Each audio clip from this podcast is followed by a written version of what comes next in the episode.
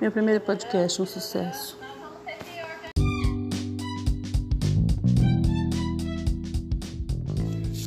Ai, que saudade desse povo, meu Deus do céu. Não vejo antes da pandemia acabar. Só para acabar com essa loucura de tanta coisa que eu tenho que aprender. ou eu vou ficar muito inteligente ou eu vou ficar louca até o final dessa pandemia. Beijo, amo vocês.